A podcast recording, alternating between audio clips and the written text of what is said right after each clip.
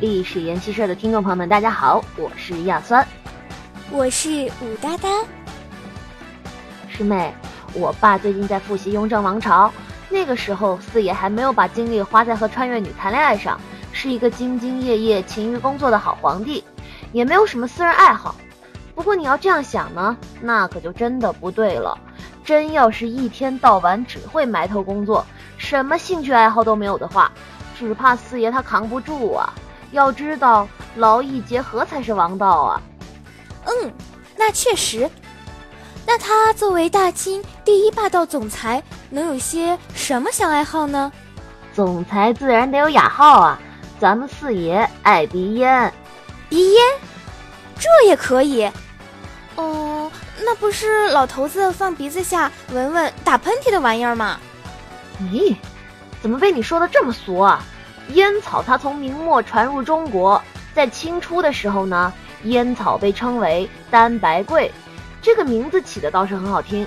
可清朝皇帝就是不感冒呢，早在皇太极时期就下令禁烟了。所以之后的皇帝都没有吸烟的爱好吗？可雍正皇帝就不一样啊。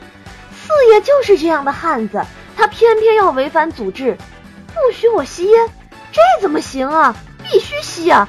大爷那么累，叼根烟提下神不行吗？哎，这可不是我瞎编的，在雍正八年，领导在配置鼻烟的问题中，只是提到朕常用。连皇帝都是烟民了，大清真是要完了。话可不能这么说，在过去，这是品味的象征。不知道你有没有见过鼻烟壶的实体，非常之精美。雍正说起来是皇帝啊，总不能跟普通人用一样的吧？节俭归节俭，但有些必要的讲究还是要做的。所以你看，雍正八年十一月二十四日，事必躬亲的雍正皇帝就亲自为鼻烟壶制造定下了样式。当时的内务府总管向皇帝提交了两份样品，一件。是黑地珐琅五彩流云画玉兔秋香鼻烟壶，一件是桃红地珐琅画牡丹花卉鼻烟壶。雍正皇帝看了以后啊，说玉兔不好，上下云间与山子不甚好，其他的照造。管得好细呀！看来鼻烟真的是雍正皇帝的第一大爱好呀。除了这个还有什么呢？当然是眼镜喽。眼镜？不会吧？眼镜是近视眼才戴的呢。呃，那四爷不会跟我们一样也是近视族吧？不不不不，你理解错误了。谁告诉你戴眼镜的就一定是近视啊？眼镜在雍正时期是个稀罕玩意儿，所以呢，四爷是把它当成洋玩意儿来欣赏的，因此会经常在各处安放眼镜儿，同时还会把这些东西啊赐给臣下。有的时候啊。眼镜甚至会被四爷当成底层劳动人民的保护工具来用。师姐，你说啥？眼镜竟然是劳保产品？怎么不可能啊？雍正五年闰三月十六日，怡亲王，哎，也就是你们的十三爷，就奉旨传达了皇帝对基层劳动群众的关怀。泼灰处的泼灰人啊！眼睛如果不遮护，只怕会有伤害。所以呢，特将玻璃鼓泡眼罩赏赐给你们。两天以后，四副鼓泡玻璃眼罩和八副平面玻璃眼罩被送到了工程处。可以说，把眼镜用在对泼灰人的劳动保护上，简直是四爷的一大创造啊！嗯，除了关怀劳动人民，四爷还是狗狗的好朋友呢。哦。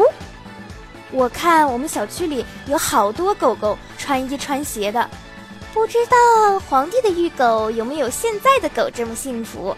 这事儿还真有，在他即位以后啊，就下令给心爱的造化狗做了一件麒麟衣、一件老虎衣、两件酸泥马衣。